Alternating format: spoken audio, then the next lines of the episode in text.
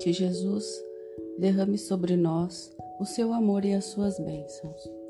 Do livro Doutrina Viva, de Carlos Bacelli e Chico Xavier. Alimento da fé.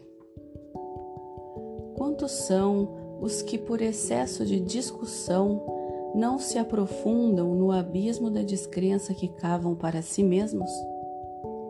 A compreensão é alimento da fé. Compreender o companheiro imaturo, o amigo que, embora bem intencionado, estima centralizar o poder, o irmão que ainda não aprendeu a servir sem criar problemas à sua volta. A doutrina, que é a mais pura emanação do Evangelho, leva a imediata aplicação em nossos olhos, em nossas mãos, em nossa palavra. Os que falam e não fazem perdem a credibilidade em si.